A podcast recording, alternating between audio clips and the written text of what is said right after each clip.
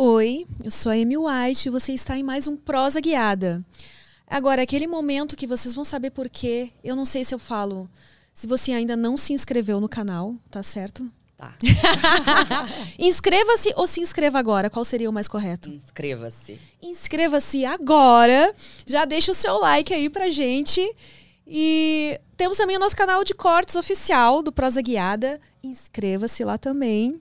Se você quiser fazer uma pergunta, deixar um comentário, até mesmo fazer o seu merchan, acessa ou acesse. Acesse. Acesse prosaguiada.com.br. Cadastre-se lá. O cadastro é fácil, rapidinho. Vocês nunca me ouviram falar tão corretamente aqui, eu tentando pelo menos, né, o português. E agora vocês vão saber por quê. Porque hoje eu tenho o prazer, a honra de receber aqui Cíntia Chagas, Uh! professora de português lindíssima, maravilhosa. E que fique claro aqui, né? Já falei isso desde que eu encontrei e vou falar aqui ao vivo. Cíntia é com acento no i e sem o th. É Cíntia, assim como se fala, né? Obrigada, Cíntia, pela sua presença aqui. Eu que agradeço. Ah, esse Cíntia com th no final, ele existe?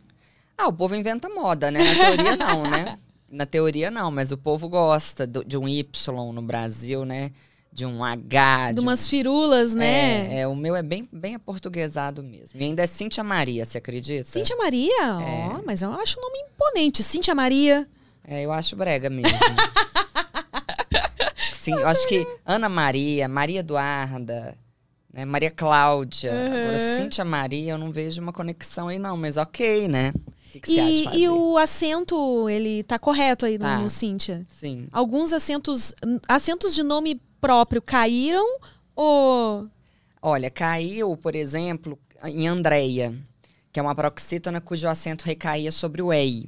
Aham. né? Então, Andreia caiu, não tem mais acento. E se a pessoa foi registrada com acento, como é que faz? Aí continua, né? Ah, mas no Brasil isso é uma palhaçada, né? Porque é, a- os nomes próprios, de acordo com a gramática, eles precisam seguir as normas da gramática. Aham. Mas o que a gente vê em cartórios é bem diferente disso, né?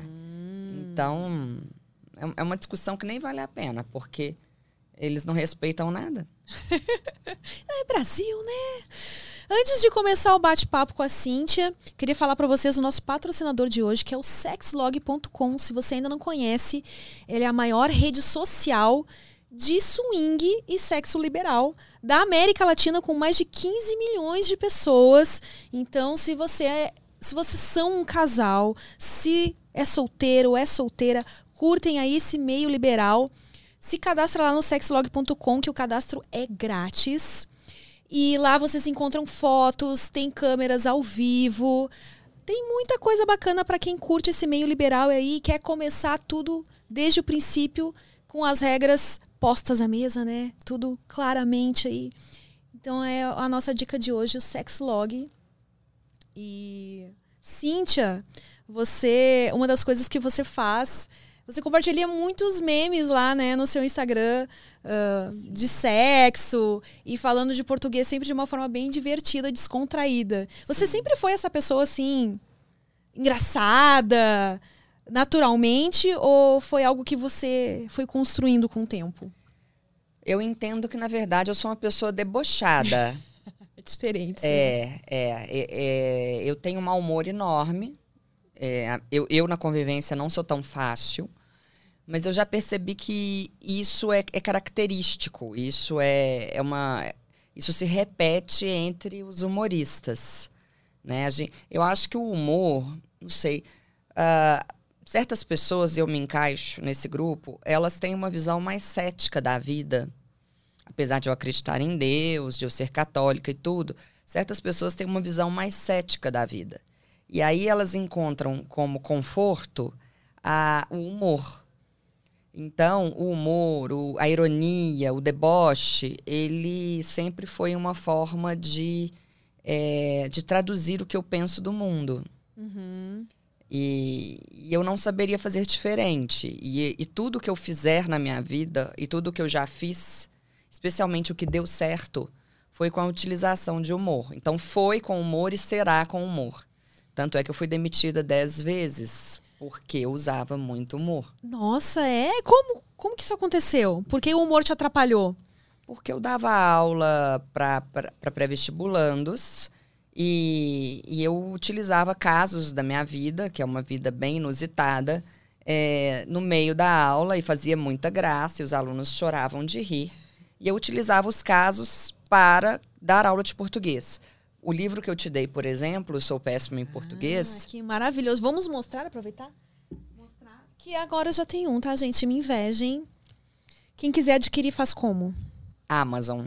Eu acho que é o mais fácil, mas ele está à venda em tudo que é canto. O meu está aqui com Americanas.com, Magazine Luiza, até na Avon ele já foi vendido. Olha, tá é, Nas principais livrarias. Por exemplo, esse livro, é, neles eu, eu coloquei 30 contos, 30 histórias da minha vida, ou seja, ele é autobiográfico, e em todas elas há um ensinamento de português. Quando que eu uso se não junto, se não separado, por causa que tá certo, o tal do mesmo, eu posso usar o mesmo para retomar uma, uma, uma né, algo que eu já falei. É, por exemplo, aquela placa do elevador, antes de entrar no elevador, verifique se o mesmo se encontra parado neste Adorava, andar. fazia parte dessa comunidade no Orkut. Isso! eu tenho medo do mesmo. É. É, inclusive foi tema até da Unicamp essa comunidade, né? Para explicar ah, é? é? o erro do, da placa. Ah, enfim. Então tá, é, tá errado. Tá, porque mesmo não recupera a palavra já dita. Ah. Então, é, deu tão certo que virou livro, sabe? É, e quem fez o prefácio do livro foi o padre Fábio, que é um grande amigo, Ai, que foi tudo. a pessoa que me incentivou e falou: cara, suas histórias são muito legais. É, a história aí, a primeira, por exemplo, eu acabo de roupão sozinha, gritando na rua, brigando com esse namorado. Nossa! É, e a. A galera nem gosta de uma treta, né? Já vou, exato, exato. Gosta de treta? E é incrível porque é, as pessoas me contam, muitas pessoas, prime o primeiro livro que elas leram inteiro foi esse. Pô, que legal, hein? Eu, eu recebo muito feedback no meu, no meu Instagram de pessoas falando que elas estão dentro do ônibus ou do metrô uhum. e dando risada. E aí o povo olha, quem que é essa pessoa? Quem que é essa louca? Tal, dando risada. Do que, que tá rindo, é. né? Então eu fico muito feliz, porque eu consegui é, ter sucesso. Esse livro é best-seller, é, colocando humor em português. O que em sala de aula só foi possível quando eu construí o meu curso de português lá em Belo Horizonte, que já fechou, hoje é tudo online, né? É, desde 2019, antes da pandemia, eu saí das aulas presenciais e hoje eu dou aula para adultos como você. Aí, ó, eu também trabalho como um adulto. Hum, óbvio, só, é. gente, tá pensando o quê? E hoje nós vamos falar muito de língua aqui, como usá-la, mas não dessa forma que vocês já estão acostumados aí a gente falar aqui, né? Também pode ser, né? Por que não? Mas eu acho assim, eu sempre Uh, uma das coisas que com frequência eu recebo na minha DM é: Emi, como que eu faço para ser ator pornô? Gostaria de fazer uma cena com você. Aí a pessoa vai lá e escreve cena com S. Menina, eu quero morrer. Porque assim, pelo é. menos escreve certinho, né, meu bem? Que, olha, é. eu acho que é. Não sei se você concorda, você como professor de português, a inteligência, ela é afrodisíaca. Totalmente, totalmente. É isso explica a quantidade de homem feio que eu já tive, né? Você acha que os feios uh, trabalham mais a inteligência, já que eles não foram privilegiados, né? Nascendo uma Olha, beleza, é, não é a primeira coisa que chama atenção, então eles se puxaram mais ali para É, existe essa, essa ideia, mas eu acho que existe uma ideia mais forte, que faz com que pessoas não tão bonitas, pouco atraentes, sejam mais inteligentes, mais simpáticas, mais engraçadas e divertidas que é o seguinte: o bonito, a pessoa bonita, ela teve muito mais acesso a coisas. Uhum. Né? É, vou falar por mim. Vocês vão me achar ridículo. Não, mas eu, eu ia dizer isso, bonita. porque a gente acabou Desculpa, de falar disso. Sou, não, né? você né, seria a exceção do, disso que a gente está falando. Porque você é linda e ainda é inteligente, então. É, eu não tenho mais problema em falar que eu sou bonita. Eu já tive essa falsa modéstia, hoje eu não tenho mais. Deus me deu, sinto muito. Desculpa aí.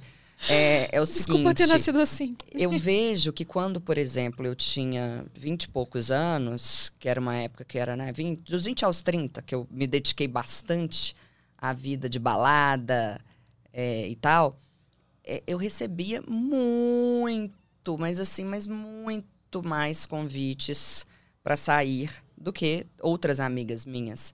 Então a vida para pessoa bonita é uma vida com um leque de opções muito maior. Tanto é que as celebridades geralmente não param com a mesma pessoa, porque sinto muito, você tem muita opção. É um cardápio enorme. É, e aí o que, que ocorre no quesito inteligência?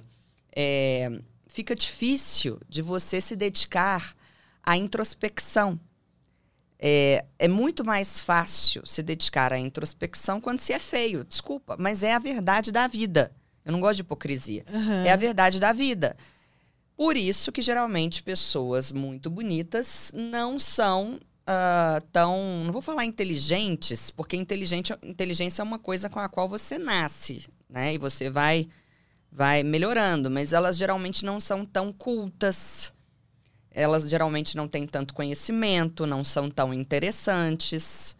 E é isso. Elas já. O cartão de visita delas ali já era, né? A a beleza, ela chega já impressionando, mas não sustenta, né? É. é. Eu acho. Agora, você que tem mais experiência, certamente, do que eu, talvez você possa me dizer: os feios, eles são melhores na hora H? Olha, os caras mais gatos que eu já saí, assim, de lindo, aquele de você olhar modelo foram realmente os que mais decepcionaram, porque parece que eles estavam mais preocupados em se admirar no espelho, uhum. né, ficar lá performance mesmo, do que com a pessoa que está ali com que eles. é a questão sobre a qual você falou, a de que a pessoa que, que é bonita, ela tem um esforço menor, porque tudo vem até ela, uhum. né? Então eu acho que são essas duas questões que, que vão fazer com que de um modo geral, a mulher bonita ou o homem bonito não, não sejam tão interessantes a priori. Que é, número um, eles não, se não tiveram de se esforçar tanto para cativar o outro. E número dois, o leque de opções. É como se fosse um diabinho aqui te chamando para festa, para balada, para gandaia, é, para vida em, em, em bando, em conjunto e não para uma vida de introspecção necessária à construção de uma intelectualidade. É, bem colocado. E quando que surgiu seu interesse por português? Assim, você já na escola, quando era criança, naturalmente já tinha uma facilidade com português? Olha, eu venho de uma família que valoriza muito o, o português bem falado. É uma família que critica quem erra Fala, ô jumento, não é assim não, seu burro, entendeu? Na lata, Na lata. Todo, a minha família, ela é muito interessante, que ela é muito fora do padrão, assim. A gente se xinga mesmo e tal. É, Carinhosamente. É, é. Minha avó. Eu sei me... carinho, mas é com coice mesmo. É, minha avó me chamava de fia da puta. Fia da puta. Ô, fia da puta! Cadê você, sua vaca? Entendeu? Ô, jumenta! Então, era assim. E, e, dentro disso há muito amor, porque eu falo que o palavrão, ou que a palavra chula, ou expressão chula, são coisas que a gente pode e deve usar se não for para ofender. Hum. O ruim do palavrão é em uma discussão você utiliza. Porque o que, que ocorre? Você perdeu na argumentação, você vai falar palavrão. Você vai ou vai tomar não sei onde, vai não sei o quê. Nananã, nananã, nananã. Você perde até perde a elegância, perde a compostura. Ao passo que o, o palavrão utilizado no momento de felicidade, ele é interessantíssimo. Ele, é, né? É verdade, dependendo da, da entonação com que você usa ali, né? É, uma coisa também é o palavrão assim, sei lá, aconteceu alguma coisa, você fala, puta que pariu. Ok. Isso aí é uma interjeição que você está utilizando para exprimir uma emoção. Uhum. Ok. Agora, eu, eu entendo que há maneiras de ofender o outro, se se tratar disso, é, muito melhores do que. Usando palavrão, é? Muito, muito mais inteligentes. E que podem ser muito mais cruéis. É. Né? Exatamente. Você conhece meia pessoa, você pega lá onde dói mesmo é. e usa aquilo contra ela. Agora, né, o puta, sei lá. Ah, nossa, essa é uma puta de uma professora, por exemplo, assim, é. É diferente de uma professora puta, né? Exatamente, eu ia falar isso. A, a, a posição de certas palavras, de certos adjetivos na língua portuguesa modifica o significado da palavra. Então, uma puta professora é diferente de uma professora puta. Assim como uma boa professora é diferente de uma professora boa. Hum. Eu tento ser uma boa professora boa, é óbvio. é... Por que não ser, né? As duas coisas. é, exatamente. Aí é isso. Aí você estava perguntando da minha, da minha infância. É, eu me interessei pelo português por um, uma desventura amorosa. É, aos é. seis anos eu me apaixonei por um menino Menina chamado... que é precoce! Chamado Fabrício. É, e ele era mais velho e, enfim, aí depois de uns dois anos eu tive coragem de escrever uma carta para ele. Gente, que amor. Na hora Oito gente... aninhos, então, você estava escrevendo uma cartinha de amor. Só que eu coloquei Fabrício com C cedilha. E aí entreguei a carta para ele, ele rasgou a minha carta na frente de todos os coleguinhas. Ah. E falou Nossa. que era para eu comprar um dicionário, que eu era uma burra. Gente! Fiz minha avó comprar um dicionário Aurélio, papel Bíblia, capa dura. Ela comprou e não adiantou nada, né? Aí eu ia lá com o dicionário, olha, Fabrício, eu tenho um dicionário. Aí ele sai de, sai de perto de mim, ridícula. Nossa! E aí eu falei, aí um, um, dia ele me chamou de pirralha, eu já tinha uns 10 anos. Olha só, obcecada. Nossa, esse amor me chamou de pirralha. Eu tô resumindo aqui. Eu já contei isso em outros podcasts, que eu já tô ficando cansada de contar essa história, então eu tô resumindo. e aí ele me chamou de, de pirralha. E eu, eu falei assim: eu não sou pirralha, eu já uso sutiã. Aí ele, duvido. Eu falei: ah, é? Tirei a blusa. Ah. Sou dessas. Tirei a blusa. É, a gente tava, estava dentro do ônibus escolar. E aí ele começou a gritar e o dono do ônibus me, me, me pegou pela orelha. Gente! E levou lá pra frente do, do lado do motorista. Eu tive de ficar ao lado do motorista com a cabeça baixa até chegar na minha casa. Mas, é, quando eu. É porque eu era muito feia, né? Eu era muito magra. Você era? Ah, muito magra com. Então as o... coisas podem melhorar, hein? Tá vendo? eu, aí eu, eu canto pra ele hoje: Baba, baby, baby, baba, baba. Você não acreditou. é, eu tinha um dente separado, né? Que cabia um cigarro entre cada dente. É, tinha. E era magra igual a Olivia Palito. Só que aí, quando eu fiz 14 anos, mais ou menos, é, ele chegou em mim. Eu fiquei com ele. Dei um beijo nele. E aí ele colocou a mão na minha perna. Aí eu falei que eu, que eu não era dessas, que era pra ele, que eu não ia mais ficar com ele. Ah, nossa. Ah, chegou a hora da vingança, mas veio, né? E aí. Demorou, o, o mas chegou. O fácil do meu livro é essa história. Ah. Mas por que português? É o pós-fácil. E eu estava contando isso num outro, em um outro podcast, só que eu contei com riqueza de detalhes, eu dramatizei a história e tal. E aí, na hora, é, o Vilela me perguntou, ele falou assim, mas e como que é esse Fabrício? Eu falei, eu tenho foto aqui no meu celular, que eu já é. mostrei no Danilo Gentili, inclusive, em 2015, mas, é, mas o, o, Danilo, na edição, ele não colocou. E ficou aqui no meu celular, desde 2015. Aí eu mostrei, menina, dias depois, a ex-mulher dele me manda mensagem, me manda direct. Ah! E eu não vi. Foi alguém da minha equipe que viu uhum. e, e, me mandou. E, e, ela falou: Olha, eu sou ex-mulher do, do Fabrício. É, veja, eu acho que é ele. Eu vou te dar o telefone dele, olhe com ele. Era o próprio. E aí? Ah, e aí que. Ele, Mas ele era gato? Ele era gato? O, o seu amor transformou não, ele é, numa pessoa? Ele não era gato, ele era normal. Bonitinho. E hoje como é que ele tá? Acabado?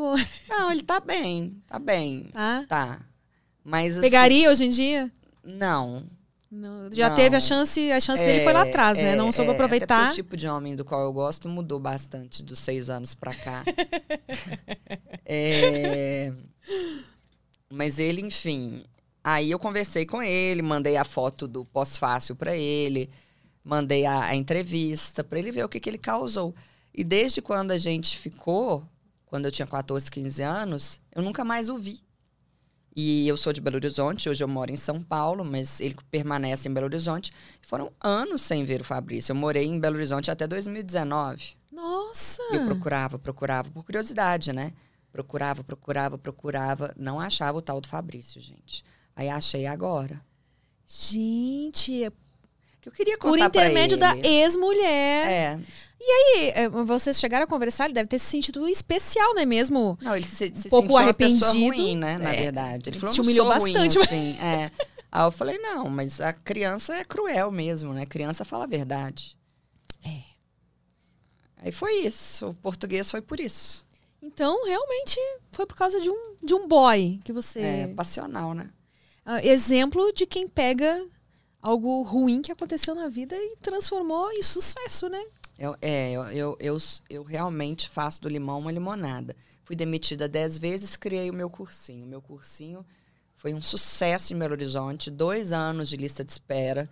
Não era um cursinho grande, sabe? Tipo number one, na aula de inglês. Uhum. Era um, eu cheguei a ter 11 ou 12 turmas, só que só eu de professora. Nossa! É. Pesado, 11 ou 12, hein? Eu não tinha nem secretária. Mulher, como é que você dava conta de tudo? É, enlouquecida.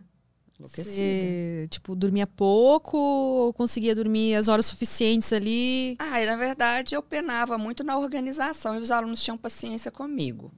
Acho que isso compensava, sabe? Eu não queria contratar ninguém. Não queria, não queria, não queria. Tem dificuldade em delegar funções? Tinha, já melhorei. Acho que hoje em dia eu tô bem nisso, nesse quesito. Você não deve acreditar nisso, né? Porque. Mas você é de que signo? Claro que eu acredito. Acredita? Acredito. Ah. Eu sou de Libra, com ascendente em Ares. E tenho cinco planetas em Libra. Nossa Senhora! O que, que isso significa? É, Libra é uma pessoa bem. É... Já- ontem mesmo a minha astróloga me mandou aqui. Ah, Olha, gente, ela tem astróloga, que eu tá? perguntei pra ela, alguém me perguntou, você tem lua em Libra? Eu falei, eu não sei o que, que significa. Aí, ó, Sol em Libra, Lua em Libra, Sol, Lua, Plutão, Vênus e Saturno em Libra. Gente do céu. É, não sei o que, que é- significa, não. Ah, Eu sei que Libra é, o- é o signo da aparência, né? Aí quando alguém me chama de fútil ou de vaidosa, eu falo, não sou eu, é meu signo. Já tem a quem culpar, É, né? Só não sei. dessas, coloca a culpa no signo. Aí o ascendente é Ares, nossa, você é grossa. Não, não sou eu, é meu ascendente. Não tem culpa. E eu gostei, eu me identifiquei muito com você, assim, porque ah, eu ouvi você falando no Vênus que você nunca foi seu sonho essa coisa de casar, né? Não. E ter filhos e tal. Que você até se, se sentiu deslocada por um tempo, porque realmente a sociedade impõe isso pra gente, né? Que você tem que casar, É. ter filhos, e se você foge disso, você fica, pô, tem algum, alguma coisa de errada comigo, né? É. E gostei da sua firmeza em declarar que não, realmente gosto mesmo de ser solteira. E... É, assim, talvez pelo, pelo tipo de podcast que você tem ou pelo seu público, eu me sinto até mais à vontade para falar mais sobre isso. Olha, eu acho que o casamento, a não ser para quem queira procriar, ele não faz sentido. É, eu entendo que, pelo menos para mim, na minha experiência, eu sou católica, mas eu não sou uma pessoa regida pela religião. Então eu não tenho, eu não sigo certos dogmas. Eu me considero católica porque eu me considero católica e ponto. Mas eu não sigo várias coisas. É, eu entendo que o casamento, veja bem, todos os dias você chegar e ter de conversar com aquela pessoa e contar o seu dia. Isso para mim era um pesadelo. Um pesadelo, porque eu que lido com o público, que falo o dia todo, ainda mais naquela época que minha aula era presencial, Uhum. Gente, eu chegava à minha casa, eu queria ficar quieta, eu queria ler um livro, eu queria ficar muda, e o outro sempre quer um, um- uma atenção. E aí, de repente, a pessoa está te chamando de egoísta, de narcisista, de egocêntrica, porque você não está dando a atenção necessária para ela. E você, de fato, acaba se sentindo uma escrota. Porque, de fato, você não está dando aquela atenção e você não quer dar aquela atenção. E outra coisa, outra coisa também, você não quer dar. não quer dar também. Ô, gente, atenção, nem nada. isso. Olha, eu fui, cas- eu fui casada uma vez e juntei duas. É, os três queriam sexo todos os dias. E eu, assim, eu ficava deses... O quê? Perada. Eu ficava desesperada, porque o sexo, pra mim, o que, que é o sexo pra mim? Ele é muito mais uma cena de filme, de uma, uma, uma, uma- coisa assim de. Porque o cara precisa entender que ele começa a fazer sexo com a gente é na hora que ele acorda. Ele não começa a fazer sexo com a gente ali na hora que ele tira a roupa da gente, é na hora que ele acorda. Então, o sexo, pra mim, ele sempre teve uma névoa de, de mistério, de, de um drink, de um champanhe, de um vinho, de, de um. Não vou falar romantismo, porque eu acho que não é necessariamente romântico o sexo, mas ele sempre teve uma névoa, assim, de sedução. E quando você se casa, essa sedução vai embora. Difícil. Ela vai embora, gente. Não é possível. Olha, vai, duvido, duvido que as pessoas que estão casadas, principalmente há mais tempo, consigam ter essa, essa sedução. Duvido. Até porque você começa a saber a hora que a pessoa vai te procurar. O jeito que ela vai fazer, tipo assim, tá, tá, tá, tá, tá, tá, uh, tá, tu, Tem tu, script tu, já, acabou. né? Sabe? O jeito que vai fazer, como vai ser e tal. E isso, pra mim, foi devastador. Eu, eu, olha, eu posso pagar língua, mas eu espero que não. Se Deus quiser, eu não vou me casar nunca mais na minha vida. Sabe? E por que, que as pessoas traem tanto? As pessoas traem. Ah, por que, que meu- meus relacionamentos. Eu nunca tive um relacionamento de mais de dois anos e meio. Nunca. É, e eu não sou de trair. Se eu falar com você, ah, eu nunca traí? Não. Eu já traí e terminei no dia seguinte. Porque aí a minha porção católica não me deixa permanecer numa relação em que eu esteja lá traindo. Aham. Mas assim, por que que de um modo geral todo mundo trai? Todo mundo trai porque, gente, isso aí é filosofia. Quando, quando você tem, o desejo acaba. Você tá com vontade de comer um chocolate, você comeu, acabou o desejo. Então as pessoas traem porque elas não querem mais. Não que elas não queiram mais aquela pessoa, a companhia daquela pessoa. Elas querem o diferente. Principalmente o homem com a necessidade dele de caçador né? E isso é isso é atávico, isso é atávico, é da história. Então assim, é, talvez possam me odiar pelo que eu estou falando aqui, mas o que eu estou falando aqui, desculpa, é a verdade. É a verdade. Desculpa, doa quem é, doer. Doa quem doer, né? Doa em quem doer. É que É você é verdade. católica e, e Realista. não se permite, né? Mas as pessoas que utilizam o sex log, por exemplo, né? Elas conseguem, dentro do casamento, trazer essa variedade ou essa. Porque realmente diz, dizem não, ah, parece que foi comprovado, né, que cientificamente a paixão ela pode durar até dois anos. Então, passado aquele período da paixão, você começa a ter olhos para outras pessoas. Então eu tô, de- tô com deficiência aqui, que as minhas nunca passaram de seis meses. Ah, é até, né? Até dois anos. É. E aí, ao- o meio que algumas pessoas usam pra tentar sair dessa rotina, pra trazer algo de diferente, é acrescentar outras pessoas, É, ou fazer troca, consigo. ou fazer. É, isso eu não consigo porque você vai rir de mim. Eu fico imaginando que num ambiente desse tá cheio de espírito ruim. Juro, gente. Ai, que vergonha de falar isso. Aí, nesse momento, você que me achou tão inteligente, agora você, acha, gente, que retardada. eu, eu realmente não consigo. Eu, eu me sentiria. Pareceria pra mim algo do mal, assim, sabe? Uhum. Mas eu não julgo. Eu admiro quem tem coragem, quem é adepto. Porque essa pessoa tem uma liberdade de ser Quem ela é, né? e eu não tenho essa liberdade toda. É, enfim. Então, eu acho o casamento uma grande furada. Agora, eu acho que toda mulher precisa se casar. Só pra ter experiência não pra ter ser certeza. divorciada. Não, gente, porque ser divorciada, gente. Ser divorciada é maravilhoso. É chique. É elegante. Sabe? Não, porque. uma- qu- quantos anos você tem? 40. Tá, ótimo, eu tenho 39. Uma mulher da nossa geração, principalmente se ela, se ela vier de Belo Horizonte, que é, né, é uma cidade mais conservadora, ou do interior e tal, ela ouviu a vida inteira, mas não vai casar? Ih, tá com algum, tem algum problema. Ih, ó, sapata. Sapata, sapata. Vai ficar pra titia. Eu não ouvia isso da minha família. Minha família nunca me cobrou casamento. Minha, minha família sempre, sempre me cobrou resultado profissional. Uhum. Sempre. Ser a melhor aluna, e eu sempre fui e tal. Agora, a sociedade, né? Aí, de repente, você já tá isolada, porque você é a única solteira e as amigas casadas, e elas têm medo. E sempre a gente que é solteira. Vai não que é não. contagioso, né? Não, eu, eu acho que a gente fica mais, mais bonita. Acho que a mulher solteira é mais bem cuidada, não sei. Solteira ou divorciada. É, a, a casada tende a relaxar um pouco. Eu não sei. Aí vai achando que vai dar em cima do marido, ou então que o marido ah, vai é olhar. verdade. Eu não sei né? que, que pira é essa que elas É. têm que, ó, o marido delas É é, o de pica bom. das galáxias É, que, a que todo gente olha e já quer. quer sentar, né? É, exatamente.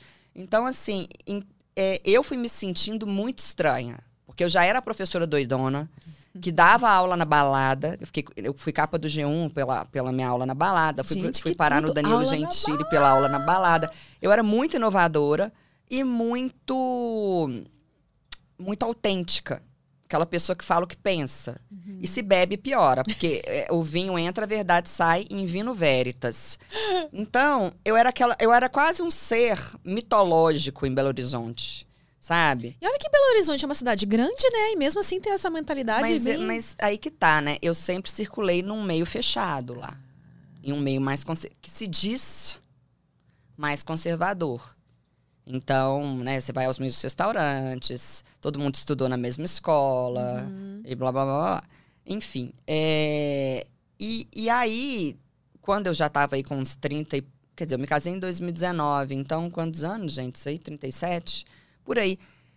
Eu já tava assim, meu Deus, eu devo ser muito errada. Eu, sabe, você vai ficando desesperada. E olha que interessante, meu desespero nunca foi para me casar, porque eu nunca tive esse sonho. Uhum. O meu desespero era de pensar que talvez aquelas pessoas estivessem certas.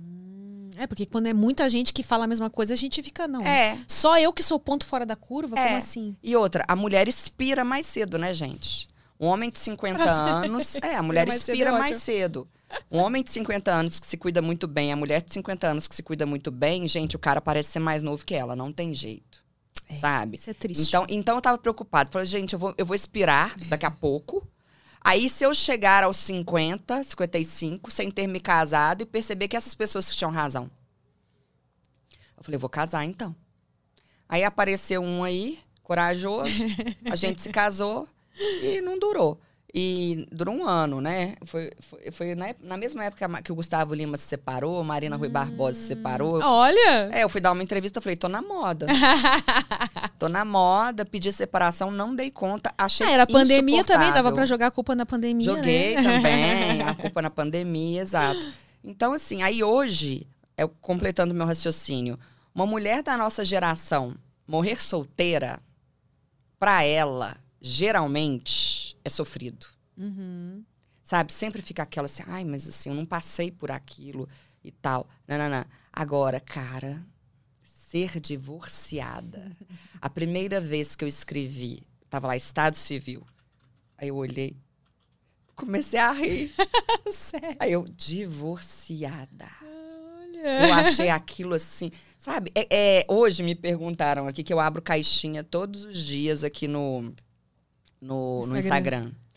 É, e sempre respondo com memes e tal. O povo fala que, é, que meu Instagram é tipo uma TV, né?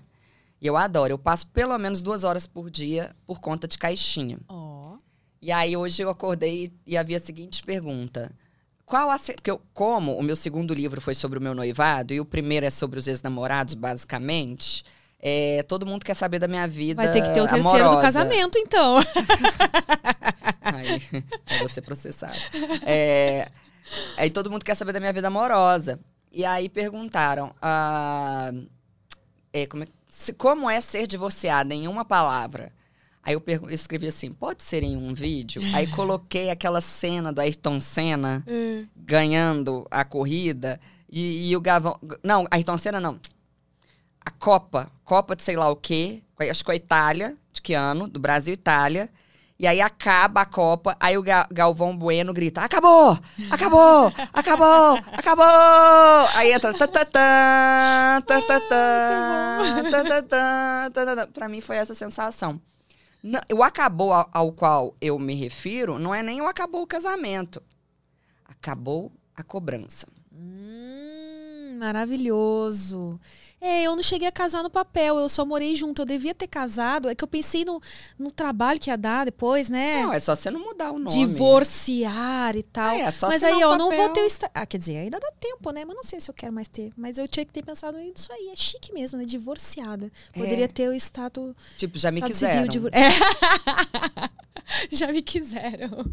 É, eu só morei junto. Eu quis facilitar as coisas e não, não tive ainda o casamento em si. Ah, não, eu tive a festa. Nossa, a festa é ótima. É, ainda penso, quem sabe eu ainda dou essa alegria pra minha mãe, né? Só pra ela mostrar, ó, um dia minha filha se vestiu de noiva aí. É De engraçado, né? repente combinar com um amigo, é ah, a vamos lá noiva, casar né? só pra tipo, fazer uma festinha, ter o book do casamento. Mas olha, eu acho que eu não que uma coisa que pra mim é a prova de que eu não queria me casar, eu nunca consegui mandar imprimir o- as fotos do casamento. Ah, então você não tem lá o álbum do nunca casamento. tive. E a fotógrafa me cobrava e cobrava e cobrava e cobrava. Chegou um dia que ela falou assim: Cíntia, já tá fazendo um ano. Eu, não, eu, se eu quiser, pelo contrato, eu não preciso te dar essas fotos. Aí eu falava: não, semana que vem eu juro que eu escolho. Eu não queria ver as fotos. Ah. Nunca tive álbum de casamento. Mas vocês se separaram numa boa, assim? Não. Ah. Porque tem gente que grave. te faz até o. Tipo um chá de separação, né? Ah, não, isso eu fiz quando eu, eu me separei do com quem eu me juntei, que eu fiz Ah. um Just Divorced Party. É, Tem, né? é, ah, então fiz- com esse foi- você conseguiu, foi então. Foi amigável. Ah, não, ele não foi, não, ele não foi convidado.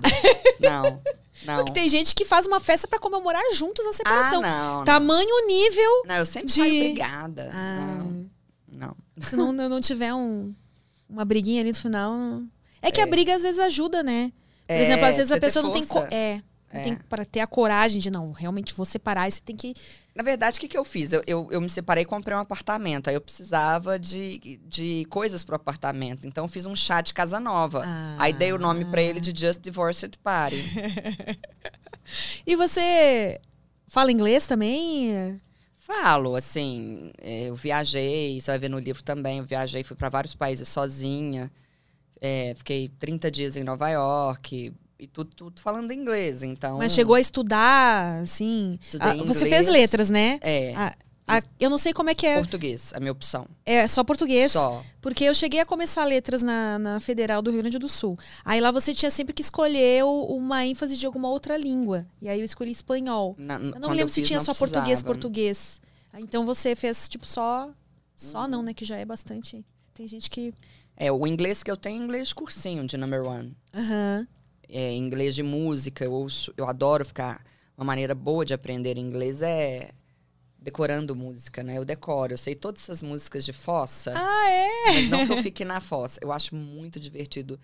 Às vezes, sozinho em casa, eu coloco lá Hotel California. Ah, nossa, clássico. é, e aí clássico. vou tomando meu vinho e vou cantando. Eu sei de cor Hotel California. Você é enorme. você é do vinho, né? Cerveja, não te chame pra tomar uma cerveja que não vai rolar. Não.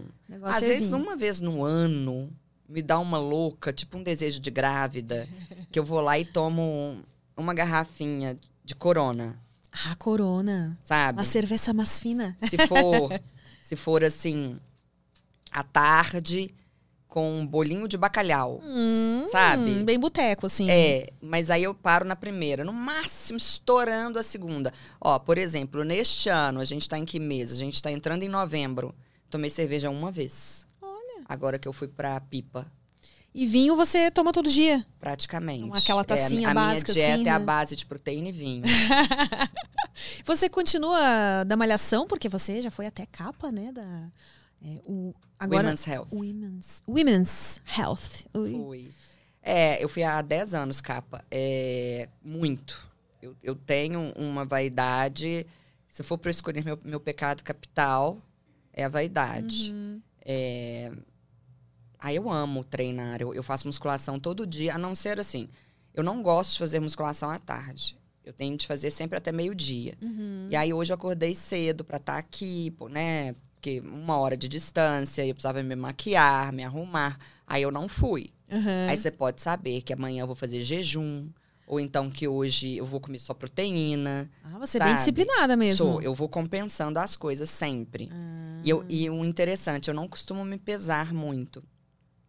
Eu olho a calça jeans e a firmeza da perna. É isso que eu avalio. A É, o jeans- peso é. É.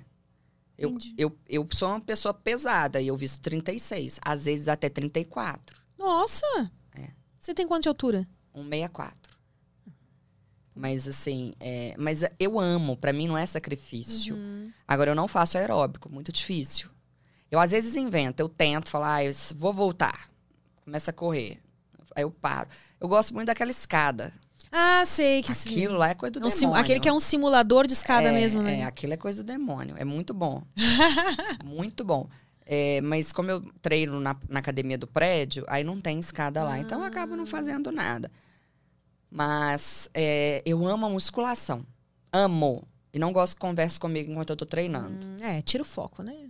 É porque eu tô ali, eu tô realmente é, olhando pra minha musculatura. Eu tô realmente sentindo cada músculo. É como se fosse o meu momento de meditação. É, eu ia dizer isso, é como uma meditação, né? Você tá focada ali É. no que tá acontecendo com você mesmo. É, só o meu personal que pode falar comigo. E olhe lá. Não fala comigo! Tá vendo aí? É o mau humor. É o mau humor de quem produz humor. O humor só vem de quem tem mau humor, gente. É, então eu já recebi alguns comediantes aqui e de fato, ou eles são mal-humorados, a maioria também é tímido. A maioria é tímido ou a maioria é tímida? A maioria é tímida. A maioria é tímida dos comediantes. Eu fico, olha, as- eh, muitas vezes até meio depressivos, assim. É, é. aí- Eu tenho uma melancolia grande. É, Mas, enfim, eu não sei se eu, se eu sou uma comediante, eu não sei o que, que faz um comediante, exata- né? Como que se categoriza. O que eu sei é que eu trabalho com humor. É, eu acho que tá. Você nunca Né? pensou em fazer um stand-up? Eu tenho um stand-up desse livro. Ah, que eu apresento em empresas. Olha, e É. nunca pensou em levar isso pra, pra teatro, de repente, agora que. É, pode ser. Não sei. Agora que as coisas estão voltando aí É. ao normal, quem sabe fazer uma, É. uma temporada. Ah, eu gosto, eu, eu gosto de tudo que é artístico, assim, sabe? Eu gosto de palco. Eu fiz, ah, aí você, aí você não me perguntou por que, que eu resolvi dar aula. Sim. Porque eu gosto do palco. Hum. Eu poderia dar aula de qualquer coisa que eu dominasse. Então, assim, ah, você é uma grande amante da língua portuguesa, você não faria outra coisa? Não, faria. Diversas outras. Eu amo português, amo. É, mas eu tenho, não é nem que eu ame, eu tenho um respeito muito profundo pelo português. Acho que é diferente. Então, eu já que mais você. respeito do que amo. Já que você tocou nesse assunto do respeito pelo português, teve um dia que, que eu fiquei, depois do prosa, o prosa foi às sete. Acabou umas dez mais ou menos. Eu fiquei com a Thalita, que você conheceu ali, né? Combinando data e tudo mais. Conversando até outras horas. E um dos assuntos foi da linguagem neutra, né? Que querem. E aí eu queria saber a, a sua opinião. Porque eu não sei se é coisa de gente mais velha, né? Mas eu tenho, eu tenho uma dificuldade também com essa coisa de mudar todo um Não idioma. é coisa de gente mais velha, é coisa de gente que tem o mínimo de sanidade mental. né? É, porque eu fiquei meio assim. Ela até né, passou os pontos dela, ah, porque grandes revoluções começaram assim, né? As pessoas foram indo contra ali. O... Mas caralho, mano, tanto trabalho, assim, mudar todo um idioma por causa de uma minoria. Que não corresponde nem a 2% da população. Ah, tem já essa. Acho essa que, se eu não me engano, é 1,2%. Olha, o dialeto não binário, ele se coloca como um meio de incluir os não binários. Só que, na verdade, ele exclui uma parcela da população maior.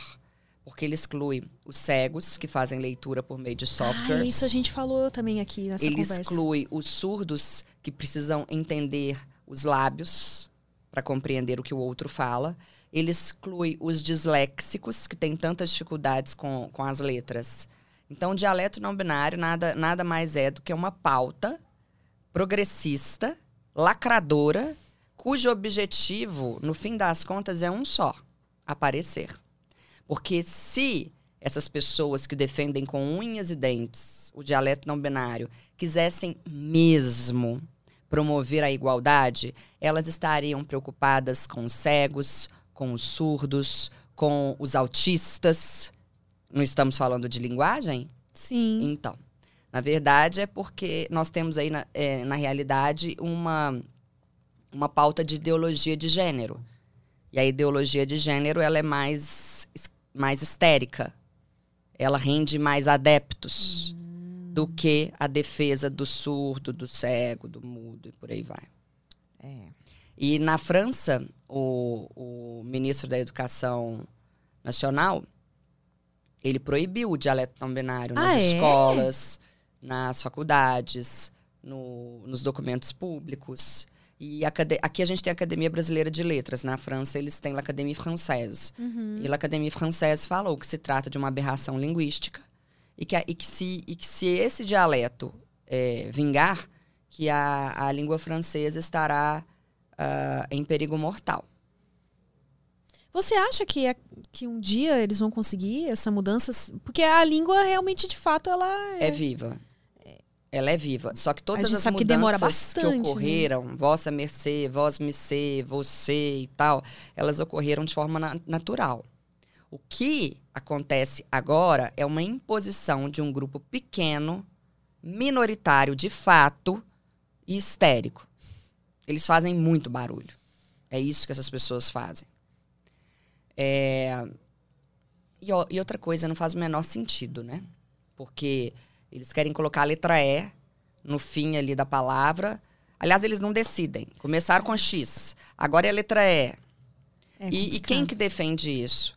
Ativistas de, de- de ideologia de gênero, professores universitários que são ativistas, os não binários e os desinformados. são essas as pessoas que defendem um dialeto não binário. E qual que é o perigo do dialeto não binário? Além de ele excluir essas três parcelas sobre as quais eu falei, ele dificulta a interpretação, ele dificulta a comunicação. E por mais que os, os defensores dessa aberração linguística defendam que é, eles querem colocar isso nas escolas sem prejudicar a norma culta, a gente sabe que no fim das contas isso é uma grande mentira. A gente sabe que com o decorrer do tempo isso será sim utilizado no dia a dia. E é, é algo que não tem ah, critério, que não tem embasamento, que não tem sentido. A língua portuguesa vem do latim. No, la- no latim havia o gênero masculino, o gênero feminino e o gênero neutro. Na passagem do latim para o português, o que era neutro virou masculino. Ou seja, o masculino passou a fazer o papel do neutro. Então, quando eu digo boa noite a todos, eu já estou dizendo boa noite a todas. Então, na verdade, é uma grande babaquice, uma babaquice feminista, é falar boa noite a todos e a todas, só para afirmar a presença de mulheres. Para quê? É, É ideológico. eu, eu, eu acho que as pessoas estão pegando, tomando como pessoal uma coisa que também nunca vi como uma ofensa. Ai, quando fala boa noite a todos, eu sei que eu estou incluída ali, ou inclusa, não sei. Estou inclusa. Estou inclusa ali. É, realmente não sei. Desculpa, incluída. Ser, estar, ter, haver, ter, haver, verbo regular. Estou incluída. Mas eu fui inclusa e ele está. Tá. É isso. Viu? A, a professora também. É, é porque a regra é assim. Com o ter e com o haver, a gente usa o regular, que é o terminado em ado e em ido. Uhum. Então, é, eu tenho incluído ter e eu havia incluído. Ser, estar, ó, eu falei o contrário então. Ser, estar, a gente usa a forma irregular, que é incluso. Uhum. Então, eu fui inclusa, eu estou inclusa. É, então eu falei o contrário, né? O que, que eu falei? Ai, eu não sei, já fiquei É, confusa eu também. estou inclusa. Eu estou inclusa, é o correto. É, eu tinha falado me sinto. né? E aí, no caso, sentir, me sinto Inclusa. inclusa. Quando falam, né, todos. Eu não sei realmente. Parece que é, é uma briga mais de ego do que. Ah, eu sei que eu É vou uma briga ideológica. É, E aí o que, que ocorre? É, eu fui chamada já várias vezes para ficar discutindo isso com essas pessoas em roda de discussão. Fui uma vez para nunca mais. Eu não vou. Sabe por quê? Por quê? Porque não há como é misturar água e óleo. Não há como eu chegar a um acordo com essas pessoas. Tampouco há como essas pessoas chegarem a um acordo comigo. Por quê? Porque o que faz com que eu defenda a língua portuguesa e me oponha ao dialeto não binário são os meus valores. E a mim, o, o meu compromisso é com a língua portuguesa, não é com a discussão de gênero. Já essas pessoas têm compromisso com a ideologia de gênero. Logo, por mais que eu fale, que eu explique, que eu mostre que não há sentido, que linguisticamente é, é, só destrói o português, que o português é um patrimônio histórico, que vai prejudicar a compreensão das, das crianças e não sei o quê, eles não estão nem aí para isso. Porque eles só querem incluir os não binários. Aí você vai me, me perguntar, você tem alguma coisa contra os não binários? É óbvio que não. Mas uma maioria esmagadora da população não pode se cur- curvar diante da vontade de 1,2% da população. Não faz sentido. Que se arrumem outras formas para fazer referência a essas pessoas, mas que deixem a língua portuguesa em paz. Foi dado o recado. Meu compromisso não é com eles, é com a língua portuguesa. E eu sei o tanto que isso pode me gerar problemas. É, eu ia te perguntar isso. Você recebe muito hate na, nas suas redes? Do... Não, eu, ah, não, não, não. De um modo geral, não, porque é, como eu sou professora de português, eu acho que muitos entendem que existe um amor pela língua portuguesa. Um respeito, sobretudo, conforme eu falei. Uhum. Mas quanto mais a gente cresce, meu Instagram ele cresce 1.500 seguidores por dia. Oh. Uma loucura, já tá assim há alguns meses. Eu bati 500 mil seguidores no, no dia 15, no dia dos professores. Quer ver quanto que tem hoje? Vamos ver quantos. 520. Então, dia 15 para hoje, hoje é que dia? 26. Ó, oh, é. Quanto tempo? Que... 10 dias, mais ou menos. Um pouco, 11, né? Se a gente for 11 bem... di... Em 11 dias eu cresci 20 mil. Nossa. E vai assim, tá indo, não para. Graças a Deus. Então, não sei, pode chegar um momento em que Haja eles uma... se juntem contra mim e me xinguem e briguem comigo. Mas olha, eu já falei muito de política em Instagram. Hoje eu não falo mais, até porque eu tive as minhas decepções. Né? Igual o Cazuza, meu partido é um coração partido. Falei muito de política já.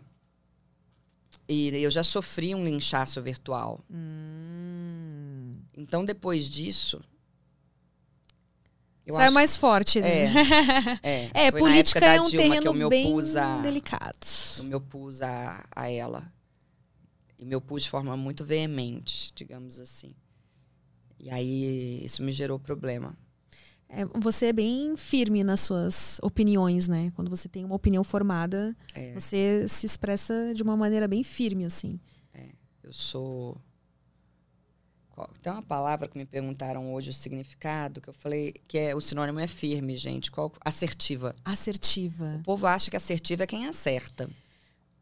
Assertiva é quem é firme na, na, na fala, quem convence, quem tem convicções, quem demonstra bem as convicções. E isso é confundido muitas vezes com grosseria, né? As pessoas, É. quem. É, quem não gosta de mim fala que eu sou grossa, é, é, metida, cheia de empáfia. Não. Na verdade, eu tenho razão. Apenas isso. É, desculpa aí. E você gostava de ler bastante? Você.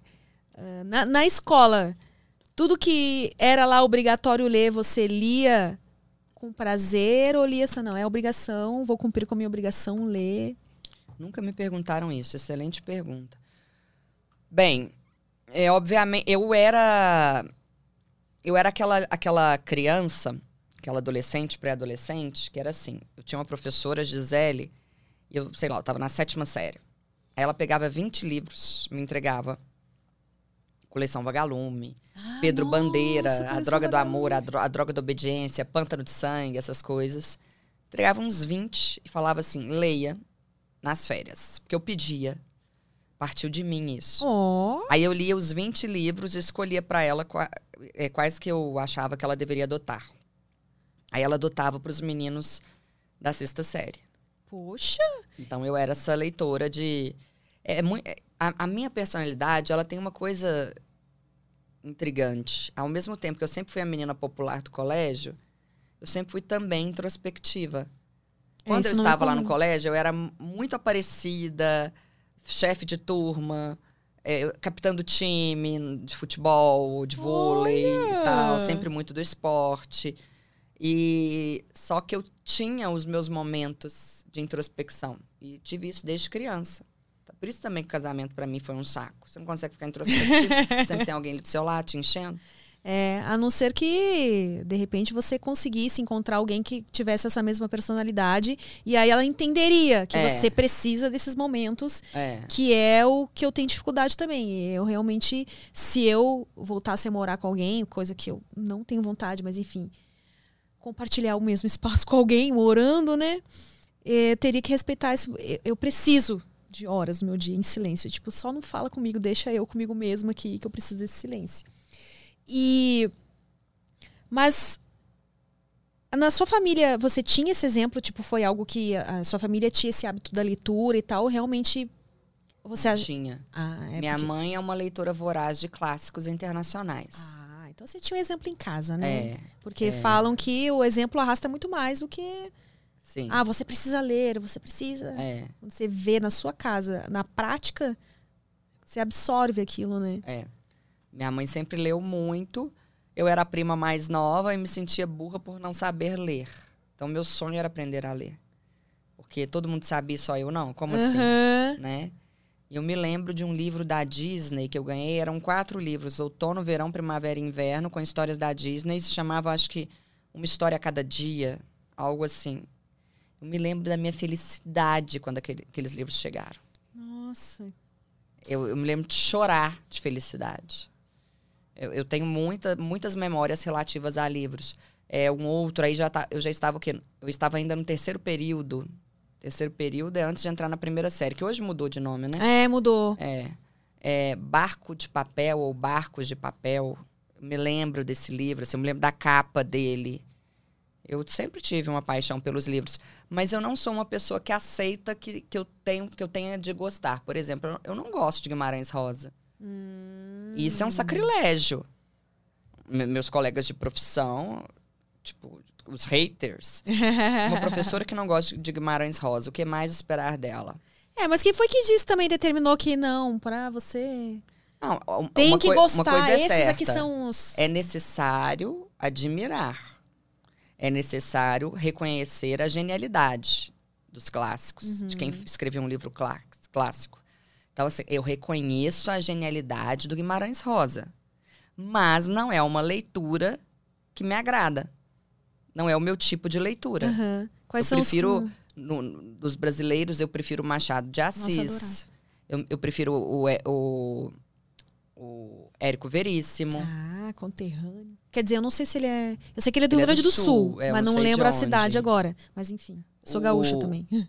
O José, eu nunca sei se é José Alencar Ou se é de José de Alencar, Alencar, né? porque eu confundo os dois. Eu nunca sei se tem o Di, né? Eu, eu, eu, Acho Eu- que é José de Alencar. eu li Senhora três vezes. Não sei se hoje eu gostaria de ler Senhora novamente, mas quando eu li, eu go- gostei tanto que eu li três vezes. É... Quem mais? Eu não sou muito assim a fã. Ah, Nelson Rodrigues. Amo Nelson Rodrigues. Ah, você que tem esse humor mais ácido, É. né? Deve É, ser. o Nelson Rodrigues. Há um livro dele. Gente, pra quem gosta de relacionamento, de, de- uma visão irônica de relacionamento, se chama Não se pode casar e ser feliz ao mesmo tempo. É, se- leitoras mandavam cartas pra ele, Uhum. Falando: ah, o que eu faço? Não, não, não, pedindo conselho. E ele escrevia: Senhora Fulana, o seu caso é mais grave do que a senhora imagina. Vamos lá. Nananana. Ia falando, falando. Gente, tá aí um livro que eu leria 15, 20 vezes. Ah, legal. Eu acho que eu vou Muito, gostar desse livro aí. Muito, de um deboche sobre as relações humanas, né, de homem e mulher, que é e machista pra caramba, né? É, tem essa. É, super machista, mas eu, eu não ligo. Eu, eu, acho, eu acho interessante, porque é uma visão da época. Sim. Pra você entender Mas até, antes, né? o que vem antes do machismo dele é a realidade. A realidade, ela abafa qualquer crítica ao machismo dele. É muito interessante. Ele é formidável. E voltando na, naquela parte que você falou que foi demitida dez vezes, né? Engraçado porque eu me lembro. ah, sei lá, no cursinho não era pra ser bem-vinda essa coisa do humor, porque eu me lembro muito de gostar de fazer cursinho pré-vestibular, porque eu acho que eu entendi muita coisa ali que eu não entendi na escola, justamente porque era passado com humor. Né? Aquelas musiquinhas, aquela coisa toda que faz você. Mas aí que tá. Eu agradava aos alunos, agradava aos pais dos alunos, porque os alunos chegavam em casa cantando a musiquinha da preposição, mas eu desagradava aos professores. Ah, inveja, então. Total. E eu sou a, a tradução do que eles abominam. Eu sou a, eu sou o capitalismo, eu represento o capitalismo. Eu represento alguém Ah, é, que usou pode, a né? educação Não para ganhar dinheiro. É um sacrilégio. É, exato. Eu não sou baixa, gorda de óculos. Eu não uso blusa do Che E agora? Guevara. Ih, agora, agora os haters vêm. ah, é verdade. Não, gente, é porque não é gordofobia. Quem, quem falar aqui que o que eu fiz agora é gordofobia, na verdade é pior ainda. Na verdade é, é uma- é um hipócrita. Porque o que eu estou dizendo é que o estereótipo de professor no Brasil, de professora, é gorda, baixa, de óculos, mal vestida. Estereótipo. Se você está aí, né? Ah, ah, nanã, olha, vá ao dicionário e veja o que significa estereótipo. É, o estereótipo de uma professora é sim aquela senhorinha de óculos baixa e gorda. Eu era atlética, bonita, nova, não tão baixa. Então, Não assim. tão baixa. É, não tão baixa. Então, assim. é, eu juntava todas as características que uma professora não poderia juntar. De direita. Sempre fui de direita. Uhum. Entendeu? Muito arrumada. Muito preocupada com a aparência. Fútil na visão deles, mas na verdade é o meu signo. É isso, gente. As pessoas são o que são, né? É. Se aceitar. Agora, interessante é o seguinte: eu tinha tanta curiosidade em relação a eles. Eu queria ter feito amizade com eles. Eu queria, aí, ó, você que tá querendo me xingar, agora ouça essa. Tome, leve essa, receba. Receba. receba. Eu, porque eu vim de um mundo diferente. É, eu vim de classe média, de um, de- eu era classe média baixa, mas uma classe média baixa de direita. Eu estudava em colégio caro. O dinheiro que, que a minha família tinha era para pagar um colégio bem caro e o cursinho de inglês e a academia para mim. Era, eu tive acesso a isso na vida e com isso, graças a Deus, eu soube tirar um excelente proveito e construir minha vida sozinha. Só que aquelas pessoas da faculdade, elas vinham de uma realidade geralmente pobre mesmo e de esquerda. É, enquanto eu, sei lá, eu com 18 anos, eu estava em restaurantes caros, é, é, eles estavam em boteco. É, era outra realidade. Eu não tinha amigo que usasse dread. Eu, não eu acho que eu estou sendo clara aqui, né? Do, Uhum. do que de que, que se tratava. E aí eu entrei na faculdade, eu levei um susto. Só que, olha só, eu tenho um coração legal, bom. Em momento nenhum é, eu questionei no sentido de, ai que estranho, ai que não sei o quê. Eu quis, no primeiro semestre da faculdade, fazer amizade com essas pessoas e entendê-las. Tanto é que hoje eu sou entrevistadora também, por quê? Porque eu gosto de entender o outro. E a surpresa que eu tive, eles simplesmente me execraram. Então fala-se tanto de bullying.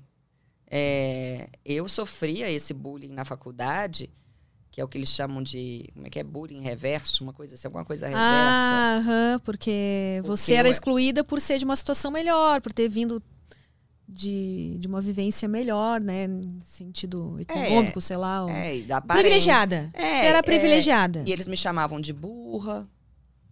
E olha que eu fazia iniciação científica com o professor mais carrasco da faculdade.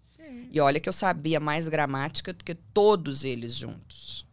Mas eu não havia lido Platão. Eu, não- ah, esse que era o eu não burra havia lido eles. Aristóteles. Entendi. É, eu havia lido o que o colégio me mandou ler. Uhum. É, não havia lido Nietzsche. Eu não, eu não ia, depois da aula, fumar maconha e ficar discutindo o sexo dos anjos. Eu saía da aula e eu ia pro cursinho onde eu estagiava, que eu comecei a estagiar no primeiro período da faculdade. Então, durante os meus quatro anos de faculdade, eu trabalhei.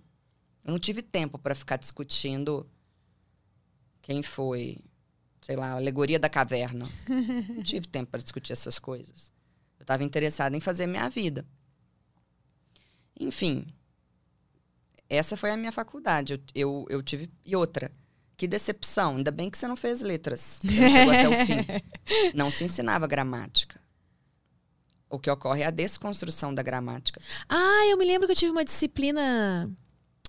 Ai, como é que era aquele livro que você tem que ler do Marcos Banho? Ai, preconceito linguístico. Isso, preconceito Preguiça. linguístico. Que era o professor de linguística. É. É, que aí realmente no, Que no que primeiro semestre já pode, é essa Que desconstrução, de nada explicar é. porque Que não existe certo e errado, existe adequado e inadequado. Mentira! Gente, eu acho isso uma mentira. É minha opinião, pode xingar. Eu acho uma mentira. Porque na hora em que você vai. Olha, 34% dos currículos no Brasil são descartados antes mesmo da leitura total do currículo, por erros de português. Na vida existe certo, na vida existe errado, na, na vida existe regra. Mas aí vem esse coitadismo, esse vitimismo e fala que não existe certo e errado na língua portuguesa. Não. Que o que existe é adequado e inadequado. E que eu que viro e falo para um aluno que nós vai estar errado, que eu estou fomentando preconceito linguístico. Não, eu estou fomentando a educação. E você nunca entrou num embate assim na faculdade sobre isso? Que tipo de embate? Sei lá, você teve essa cadeira, no, essa disciplina na faculdade? Ah, eu, olha, eu Você- cheguei, eu- vi que aquilo era aquilo, chorei por uma semana. chorei por uma semana, não queria voltar para a faculdade, igual um menino pequeno que foi para aula e não quer voltar, e que quer voltar para casa e não quer voltar mais para aula. Aham. Eu fui assim na faculdade. Chorei, chorei, chorei, chorei. Que, né, eu fui lá pelo amor e pelo respeito que eu tenho à gramática. E eu achei que eu fosse sair de lá super dominando a gramática e tal. E aí eu aceitei, eram as regras do jogo, e entendi que eu tava lá só para pegar o, o diploma. Tanto é que na hora em que, no fim, né, você é obrigado a fazer matérias da faculdade de educação. Ah, pra ser professora, É, né? Tem e, que... e nessa época aí, é, eu já tava assim, ó, ganhando dinheiro, dando aula, tava... Eu me formei, eu já ganhava quase 10 mil. Ó, Naquela realmente época. fora da curva com Fora da relação a curva. Eu quando fala que o trabalhava- professor ganha mal, né? Eu tenho calo, calo aqui de corrigir redação. Eu trabalhava, mas era igual um camelo. Era muito, não era pouco, não. Eu sempre fazia mais. Eu trabalhava sábado, eu trabalhava domingo, eu trabalhava feriado. Eu me virava, eu dava aula particular. Mas eu sempre soube cobrar. Eu sempre soube ganhar dinheiro. Eu nunca trabalhei por pouco. Ou eu trabalhava de graça, tipo, me, me dá isso aqui que eu preciso ter experiência. Aham. Ou eu, eu sabia, eu sabia o público certo pa- é, que, eu, que eu tinha de atingir. Eu sempre soube. Isso aí eu acho que é nato, sabe? Enfim, e. Peraí, do que, que eu tava falando? Eu concluí. Ah, faculdade de educação. Então, quando eu entrei na faculdade de educação, eu já havia sido mordida pelo bichinho do dinheiro do ganhar o dinheiro, do trabalhar e tal. E aí, na hora que eu entrei lá e vi professor querendo me ensinar como que eu deveria dar aula, e eu já dava aula, e umas teorias assim loucas, eu só dormia na aula. É, aquele moço, como é que é o nome dele? Paulo Freire? Nunca Ah, Paulo li. Freire. Nunca li. É, O povo fica querendo que eu meta o pau nele. Como é que eu vou meter o pau em alguém que eu. Eu não li. Não, não, não pode E formar uma opinião sobre, É, né? muito- e, ó, Ilha, e a maior parte das pessoas que eu respeito acabam com a raça dele. Então, muito provavelmente, se eu lesse, eu falaria mal. Mesmo com tantos prêmios e não sei o que, não sei o que, não sei o que. Fato é, eu não tive influência de absolutamente nenhum pensador da educação. E tô aqui. É. Contra fatos não há argumentos. Tô aqui. Mas você acha que se você tivesse crescido nessa época agora, é, que já se cresce com acesso à internet, né, com essa linguagem bem informal e até errada muitas das vezes, você acha que, que teria sido diferente? Porque eh, eu, a gente é da mesma época. Eu me lembro de ir na biblioteca pegar livro. Tipo, nas férias não tinha o que fazer. Ia na biblioteca, pegava um livro. Hoje em dia, a gente passa o dia inteiro no celular. Então já cresce lendo as coisas escritas abreviadas, né? É mais uma pergunta que nunca me fizeram. Eu acho que teria sido mais difícil de ter adquirido a carga de livros que eu tenho. Porque a, a internet é muito convidativa. Eu acho que a dificuldade hoje do jovem é essa.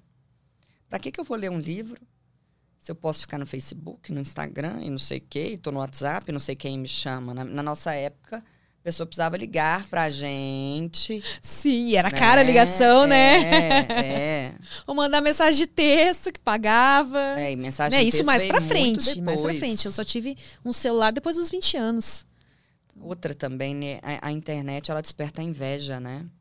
Então, você tá aqui, e aí seu amigo tá lá, e você fala, cara, eu quero ir pra lá. Aí você vai pra lá. Aí você não lê seu livro. É. Eu eu sinto que eu dei uma emburrecida assim por conta de ficar muito tempo na internet e perdi esse hábito da leitura que quero retomar, porque Eu acho essa geração de hoje menos interessante. Mas eu tenho medo dessa minha afirmação.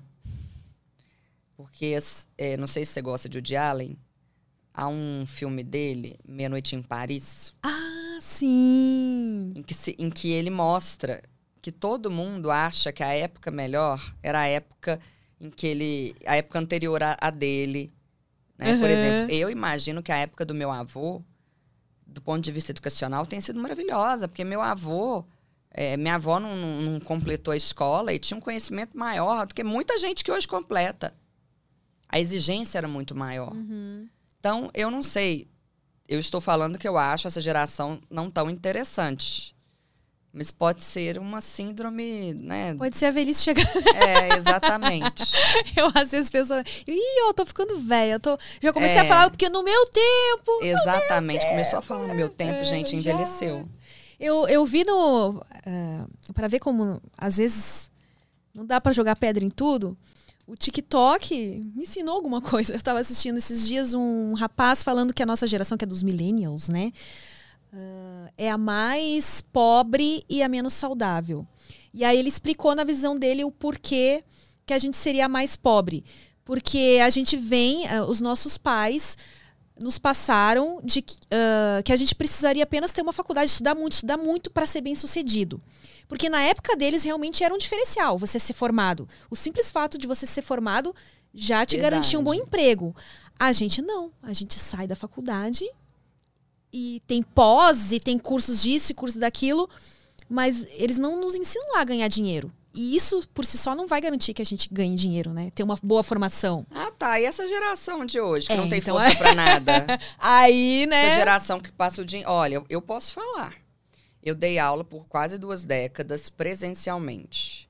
O meu aluno de até 2015, 2016 era um. Meu aluno de 2016 em diante era outro. O meu aluno, com o meu aluno de 2015, lá com ele, eu precisava pedir para ele calar a boca. Era uma pessoa proativa, mais agitada, mais voltada para o mundo, aberta. Esse meu aluno de 2016 em diante, Deus me livre. Graças a Deus eu parei de E dar um aula ano de presencial. diferença, hein? Não, que loucura. Eles começaram deprimidos. Um, um- um uso de Venvance, de Ritalina e de, e de antidepressivo muito fora do padrão. E pessoas ensimesmadas. Aqui, ó. O negócio é ficar aqui, ó. Aqui, aqui, aqui, aqui. Sabe? Ficar parado, olhando pro celular e. E apáticos. Eu- em vez de pedir para que eles calassem a boca, eu precisava pedir para que eles falassem. Oi, tô aqui. Então, Presta é, atenção. é- é uma geração pouco ambiciosa, eles não querem ter carro, eles não querem comprar casa própria, não tem o sonho da casa própria nem nada. Eles querem o quê? É, acho que nem eles sabem. Eles querem o quê? Aí já me falaram, ah, eles querem sentir. Eles querem ter experiências, tá? Então eles querem viajar. Eu não consigo ver essa geração de hoje mudando o mundo, não. É, eu não sei, não sei como vai ser, o que vai ser. Só o tempo nos dirá, né? Você, quais são as suas metas? Você é daquela pessoa que, ah, daqui a cinco anos eu quero estar fazendo tal coisa, daqui a dez anos eu. A minha meta é sempre ficar insatisfeita. Vou te explicar por quê. É, eu tive em Belo Horizonte o, o cursinho mais disputado de redação para meninos que iam tentar medicina. No dia que eu me vi com dois anos de lista de espera, eu sofri muito.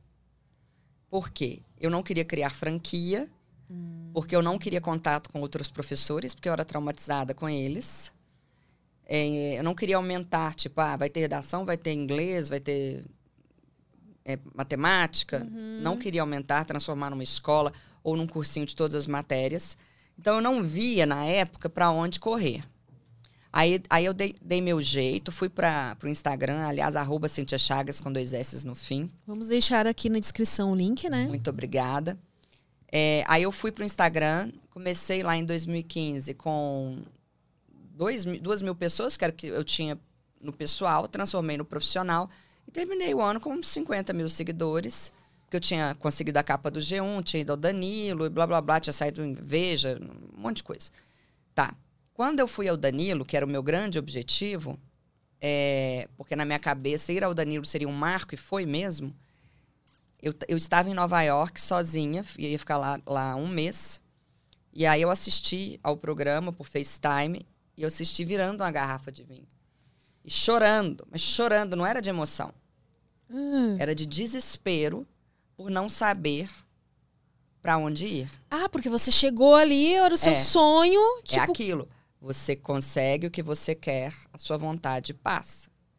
Eu queria voltar ao Danilo? Não. Hum, você precisava de algo além agora. Além. E uma menina de Belo Horizonte, que nem sabia o que era assessoria de imprensa, eu consegui tudo na raça. No fim, assim, que eu achei uma assessora de imprensa e ela conseguiu isso pra mim. Mas até chegar a ela, era eu que ligava, bem. Pra, Na pra cara e na jornal, coragem. E mandava e-mail, fazia tudo. Por isso que eu, eu, eu tenho preguiça do mimimi. Porque eu fui lá e fiz. Enfim.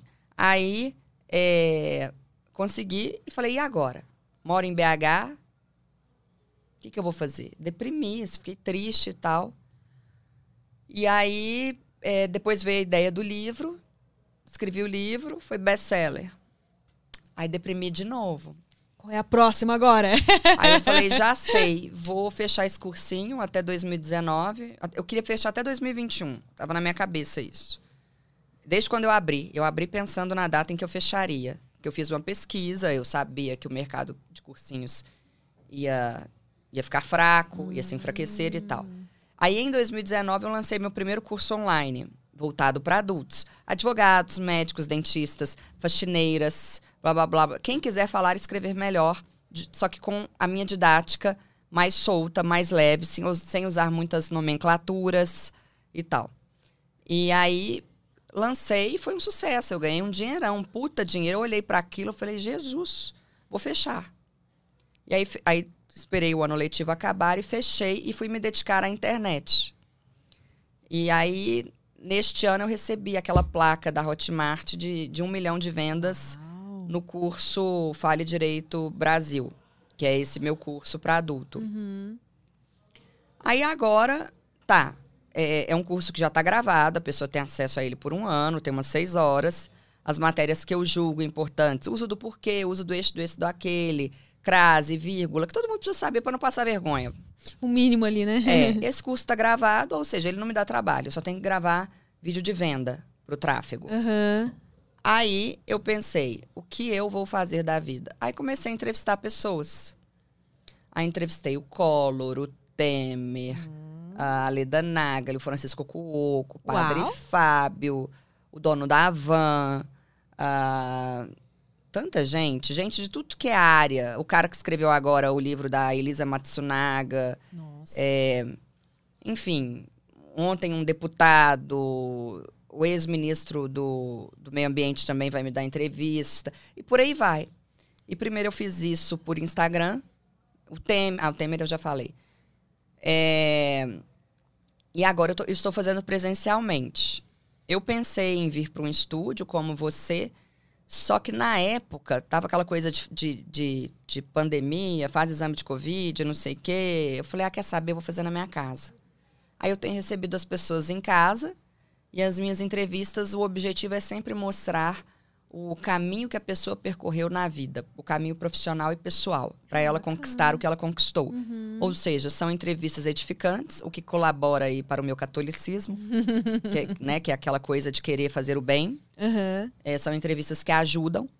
Ah, só que eu ainda não coloquei essas presenciais no ar. Elas devem entrar no ar agora, no início início de novembro. Ah, então a galera fica ligadinha nas suas redes sociais que você vai É, e, avisar, né? isso, Quando. e a minha principal rede hoje é o Instagram. Acabei de entrar no TikTok. Oh, É. essa eu vou querer ver. Coloca- Tô colocando lá os principais cortes. Aham. É, tem o Facebook, mas, gente, Facebook. Ah, é, Preguiça, Facebook, né? Né? também. Preguiça. Abandonei o meu. E, enfim, aí é isso. E, obviamente, as, as entrevistas na íntegra, elas vão para o YouTube. Aí, qual que é a questão? O que, que eu queria? Eu queria deixar de ser uma pessoa que fazia lives, apesar de ter conseguido pessoas tão importantes nas minhas entrevistas por live, e me tornar uma pessoa que fazia entrevistas presenciais. Aí, lá pra frente, no ano que vem, eu vejo se eu vou sair da minha casa, se eu estarei em um estúdio como esse, Uhum. o que, que eu vou fazer. Mas naquele momento eu falei, vou fazer em casa mesmo. O importante é começar. Exato, o importante é começar Hum. na vida. Já tá tão com horário aí já, Lucas? Alguém tentou abrir a porta, não Deve sei ter se é sido porque... meu irmão. Ah, é? Ah, então tá. Eu lembrei agora que a gente não falou do emblema, né? A gente não... Temos um emblema hoje, gente. Olha... Hum, sou eu? É você! Gente, Fizeram um bocão, hein? Gostei. Gostei. Tá linda. Muito Mas, obrigada. mais ali, crase. Para você resgatar esse emblema, é só acessar resgatar.prosaguiada.com.br e usar o código irretocável. Então você tem até meio-dia de amanhã para resgatar este emblema.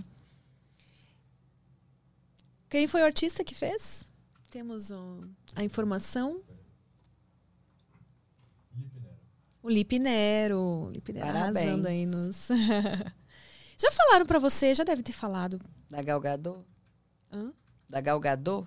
Quem é o Ga- Gal Gadot? Mulher Maravilha? Isso, é ela mesma. Eu não sei o nome dela, mas eu ia falar Mulher Maravilha. Todo É a santo cara. dia, umas 30 É vezes. muito parecida. Eu adoro ouvir isso. Ah, é? Ai, que bom. Adoro. Você já se fantasiou? Já não foi, a festa Pois é, fantasia gente, com se essa fantasia? quiser fazer a fantasia pra mim, eu não sei nem quem eu procuro pra isso. Foi, ia ser da hora. O cosplay de Mulher Maravilha, a cara já tem, só falta ah, o, Eu a, fantasia, é, a fantasia mesmo. Vamos ver o que a galera tá falando no chat. Não olhei ainda o, o Tem como falar pro prosaguiada.com.br. pra- irmão que ele pode entrar? Você consegue sair daí? Chama o Tadinho, Ele irmão. chegou aí e foi embora. Ele foi embora? Não. Ah, ficou lá embaixo, tá lá desceu. embaixo até agora. Felipe. Você tem um irmão só? É, Ele é mais velho ou mais novo Mais que novo. você? dois anos mais novo. Hum. E, e- Como é que é a sua relação com ele, assim? Ah, é ótimo. Eu sou meio mãezona. É? É. Eu não quero ter filho, não, mas como irmã, eu sou bem mãezona. E Sim. você nunca quis ter filho? Eu tenho uma filha de três Ah, anos. você não quis foi casar. É.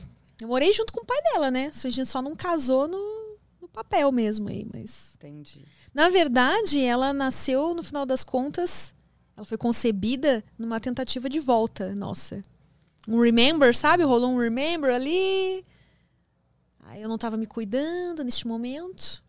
Na verdade, eu, eu não imaginava, eu realmente achava bem improvável, eu com 37 anos, eu tomava pílula há muito tempo, assim, mandando uma cartela na outra, e dei uma pausa maior do que deveria nessa pílula. Uhum. E aí foi nesse. Aconteceu. Daí eu pensei, mano.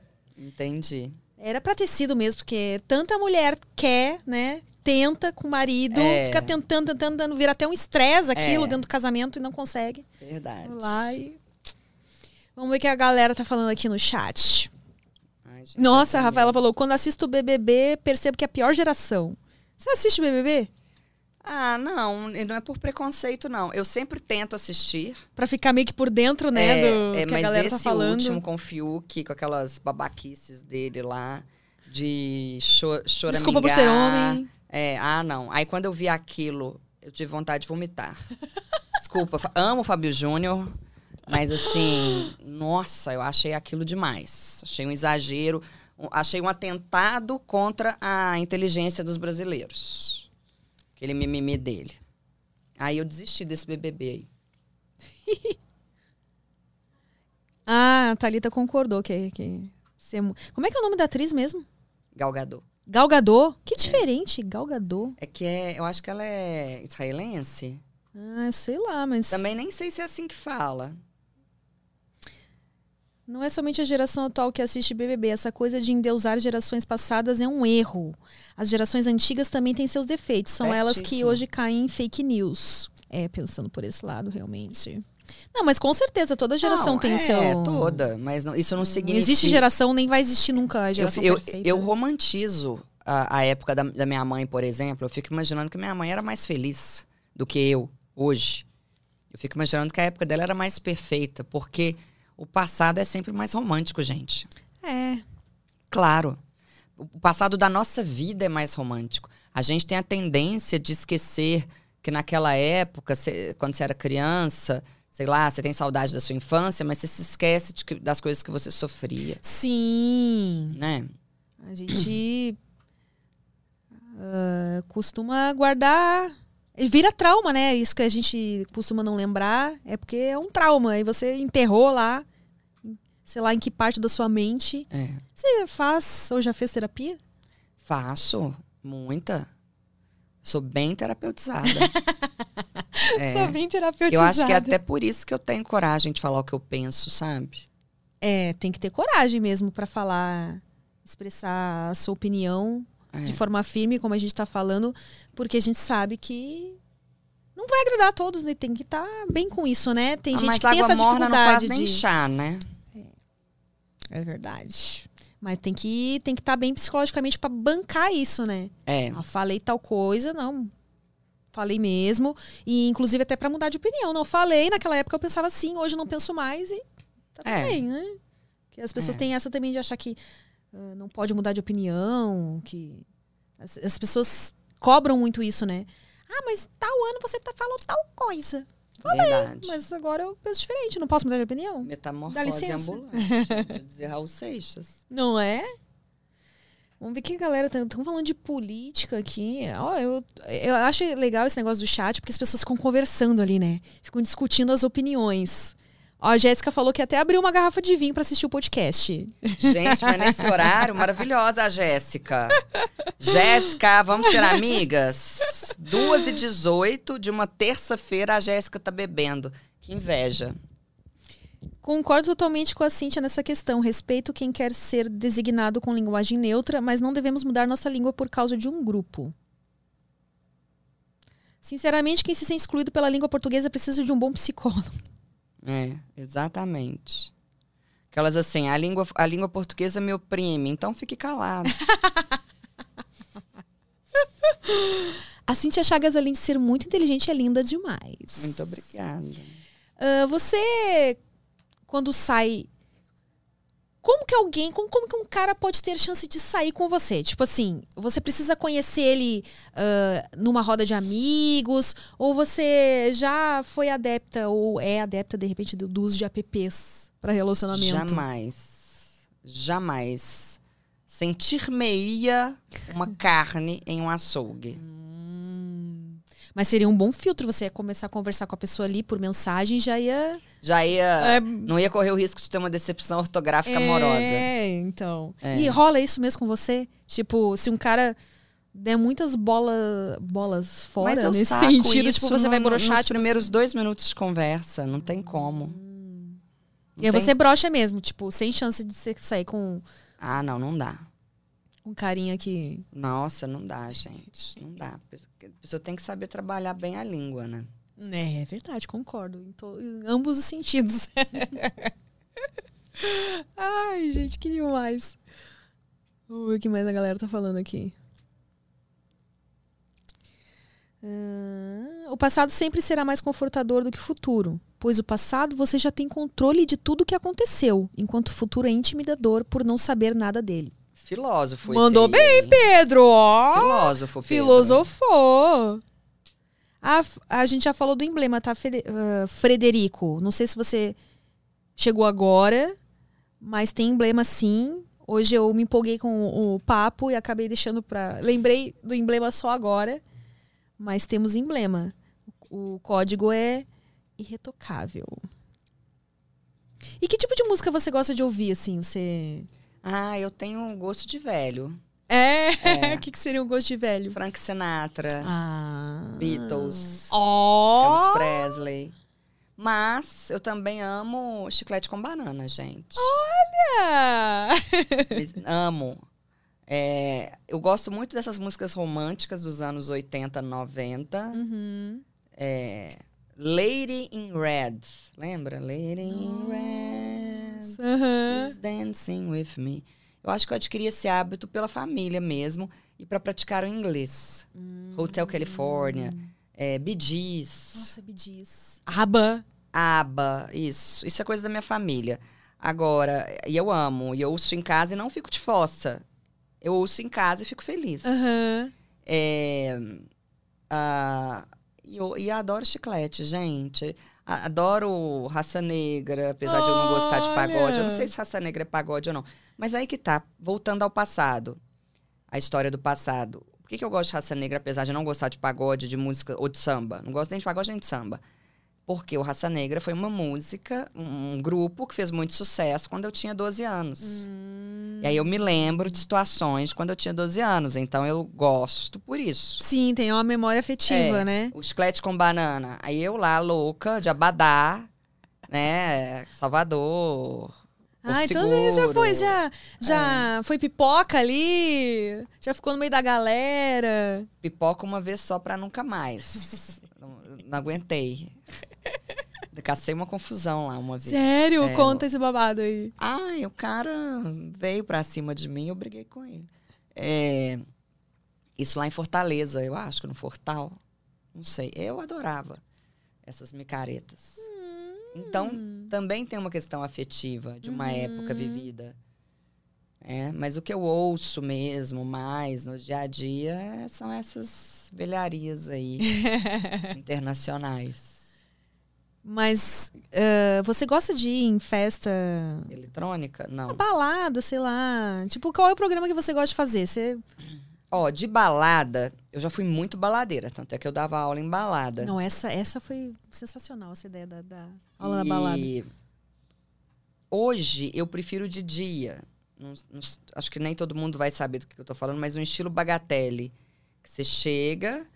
É, é muito comum isso nos Estados Unidos, né? Você chega, almoça, faz um almoço um pouco mais tarde. E de repente os garçons vêm, tiram as mesas. E quando você vê, você tá numa boate com DJ, com tudo. E acaba meia-noite. Olha, que perfeito. Ah, eu acho que isso Pra, deveria... quê? pra gente que tem ressaca, gente, você dorme mais cedo.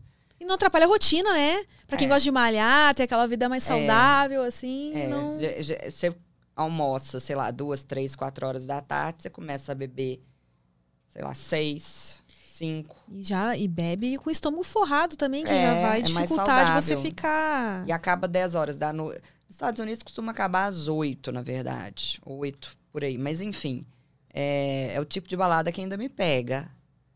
Agora, eu gosto de conforto. Sempre, sempre fui chata com conforto. Então nem, nem te convida pra ir pra um acampamento, essas coisas assim. Tá que é não- louca. Não existe, não. Eu também nunca curti, não, esse negócio de ir pra Nossa, acampamento. loucura. Não tem um chuveiro quentinho. Sair da minha casa pra sofrer? Qual que é a lógica, É, gente? Tem que se entupir de repelente. Igual aquele né? povo que sobe o Monte Everest só pra quê? Pra depois descer. Coisa contraproducente. E filme, você ah, tem o costume de assistir filme? Eu, Netflix, essas coisas assim? eu gosto muito de filmes. Há um capítulo no meu livro sobre filmes. Eu gosto muito de Woody Allen. Sou Ah, gosta, nele, então? ele me emociona muito. Pela ironia, pelo deboche. Eu consigo compreender o que ele tá falando. Nem todo mundo. Quem não gosta de Woody Allen, sinto muito, não consegue compreender. A genialidade. a né? genialidade do cara.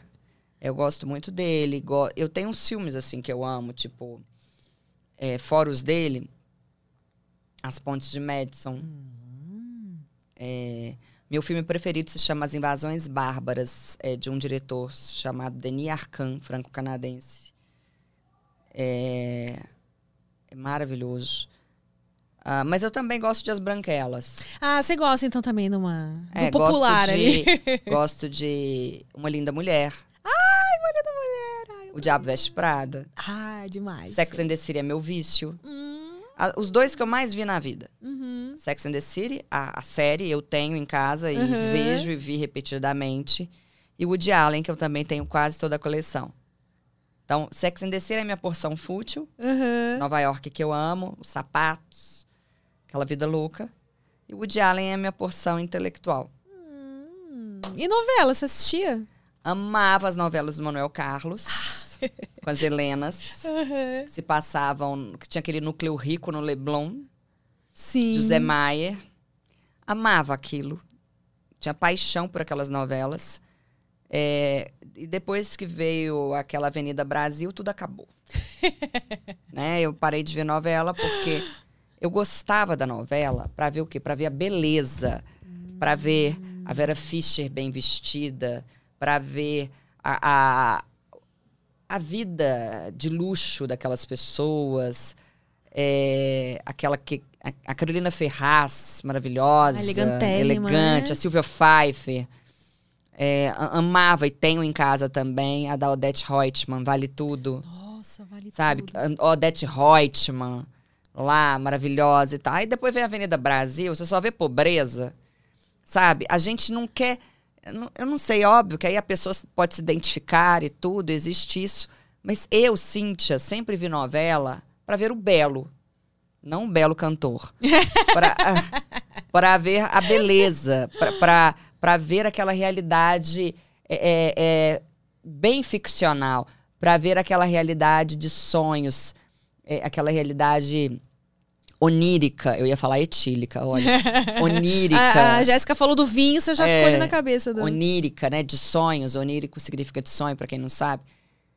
E aí vem, aí agora, e depois vem uma- uma- umas novelas com realidades mais duras. Aí, empreguetes, ou empreguete, sei lá o nome.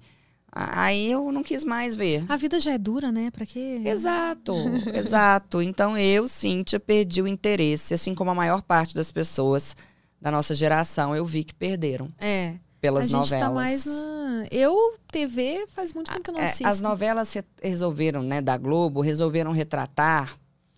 é, eu, a, a minha opinião, posso estar errada, tá, gente? É, é só um achismo. No meu achismo, a, a Rede Globo percebeu o, o- o consumidor que ela teria para vender, para fazer merchan e tal, o consumidor mais humilde Uhum. e resolveu criar enredos direcionados para esse consumidor, que apesar de não desfrutar de uma realidade econômica bacana, compra bastante. Sim, Produtos, nossa. né? O que sai na novela, esmalte que fulana Isso, usou, é o usou. esmalte, é o shampoo, sei lá Batom. qual, batom e tal. Então eu entendo que foi por dinheiro essa mudança, mas é só um achismo. Ninguém Não, eu acho que faz todo sentido. ninguém Afinal me falou de contas, nada. a televisão, ela vive, né? Do... Por que, que a Globo se tornou a Globo? Pois é, a maior parte da população que a gente tem, ela não, não é, né, ela é pobre. Então, E assiste Globo, né? Tá ali, É. de graça, na TV. Então... porque foi uma mudança muito radical. E da noite pro dia, sabe? E eu fiquei sem novela. Pena. Fiquei, fiquei sem o meu entretenimento. É, porque o que eu gostava mesmo era daquilo. Nossa, aquela cena da Carolina Dickman raspando a cabeça. Quando ela Ah, descobre, né? Logo depois do Aquela câncer. música lá. Do... I didn't come here to find. Olha. eu, eu amava, amava. Antônio Fagundes, gente. Nossa, Antônio Fagundes. Maravilhoso. É verdade. Antônio Fagundes. Tony Ramos. Tony Ramos. Ah, olha. Triste. É, eu, eu não sou muito fã dessa época que a gente tá vivendo, não. Envelheci. Olha aí. Olha, a velhice chegou pra gente, então. É. Mas apesar disso, você está se dando super bem nas redes sociais, né? Então. É, mas você pode reparar que nas minhas redes sociais eu mostro beleza. Assim, na- eu- é, são vídeos bonitos. é, em todas as fotos eu tô produzida. É, ao belo ali, conforme eu te falei. Aham. E muitos ensinamentos. O meu maior sucesso são os stories. É, olha, eu tô com 520 mil seguidores. Já cheguei a 75 mil visualizações. Por Ó, story. Isso é muito. Isso é, é uma conversão mesmo. maravilhosa. Sim. Então, é, eu tento ali passar conte- conteúdo, regras de português. Por exemplo, eu- ontem eu comentei que eu comi geleia três vezes. Aí eu falei, gente, geleia não tem mais acento. Então, tudo que eu falo tem português no meio. Vou tirar uma coisa do micro-ondas, falo, gente, é micro-if em ondas, hein? Micro-if em ondas, micro-if em ondas. É, então, enfim, eu ensino muito. Micro-ondas tem hífen agora? Tem, depois da reforma ortográfica. Chocada, essa eu não sabia. Então, é, é o tempo inteiro eu estou ensinando e o tempo inteiro eu estou motivando as pessoas, principalmente as mulheres, a se divorciarem. Tô zoando. estou motivando as mulheres a, O clube das divorciadas. a terem mais autonomia. É, eu, eu, eu provoco cuidado com o corpo. É isso. A maioria do- dos, seus, dos seus seguidores. Mulheres. Mulheres. É, acho que 70%. Tem, há muitas mulheres, a maioria ah, preza pelo estudo, pelo trabalho, me veem como exemplo, porque sabem da minha história de luta e tal. É, homens, eu tenho muitos homens lá gays Hum. e muitos policiais, muitos militares. Olha, ah, é, deve. é, galera que presta concurso também é. Muito. Precisa bastante da- É. dos seus ensinamentos. É. E quais são os cursos, além desse que você falou? Do. Olha, eu tenho um curso de redação para concursos, de redação argumenta dissertativa argumentativa. É, tem um que eu vou tirar do ar, que ele já está antigo, eu não estou com vontade de renovar, que é um de dissertação para o Enem. Uhum. Mas quem quiser comprar serve, apesar de ele não. não- O que, que eu digo que não está atual? Porque o último, o último ano em que eu gravei foi 2019, mas a matéria é a mesma. Só que aí não tem comentário da prova de 2020, por exemplo. Ah, mas só por isso. Só mas- por isso. É, e o meu curso que mais vende, o que rendeu essa plaquinha aí do Hotmart de verdade, é o Fale Direito Brasil, que tem esse objetivo de ensinar adultos a falarem e escreverem bem. Gente, porque falar mal português é igual ter mau hálito. Todo mundo percebe, ninguém comenta com você. Né? É feio. Muito feio. Depois encontra. E eh, todos esses cursos estão lá no, no link da sua bio no Instagram. Isso, aí vai direto pro site e tal. Você tá com o seu site lá bonitinho, então se a pessoa. Então a gente deixou o link aqui na descrição, tá? Do perfil. O, tu- o Twitter você usa? Não, menina, eu tenho Twitter, mas eu não consigo acompanhar aquele trem. Aquele trem. Aquele trem a mineira veio agora. Não consigo acompanhar aquele negócio. Talvez eu comece a pedir pra minha equipe postar pra mim, porque eu. É, o Twitter é uma outra dinâmica, né? Não a pessoa tem que entender. estar tem que estar sempre ali por dentro da vai lá, dá opinião, aí trends, alguém assim. comenta. Eu não sei se, se o que, que é, de onde que partiu aquela. Quem que foi o primeiro a comentar? Qual que é a publicação original? Eu fico perdida lá, igual segue em tiroteio. Então, a, a, a rede que as pessoas vão ver você todos os dias ali, respondendo caixinha. É. A É rede em que Instagram. eu mais interajo é o Instagram. E com a, com a vinda das entrevistas, é, o YouTube vai começar a bombar. Hum. Se Deus quiser, né? A gente espera. Vai, vai bombar, vai bombar. Como Amém. tudo que você faz nessa vida é sucesso, com certeza isso será também. Amém. E vamos e rumo a um milhão lá no Instagram, então, né? Rumo a um milhão, É, rumo a um milhão. É, gente, ajuda aí, hein? Obrigada pela sua presença te aqui. agradeço. Amei conversar com você. Também. Muito fofa, delicada, Obrigada. inteligente, rápida e fofa. Ah. Obrigada a vocês que acompanharam até aqui. E até o próximo Prosa Guiada. Beijo.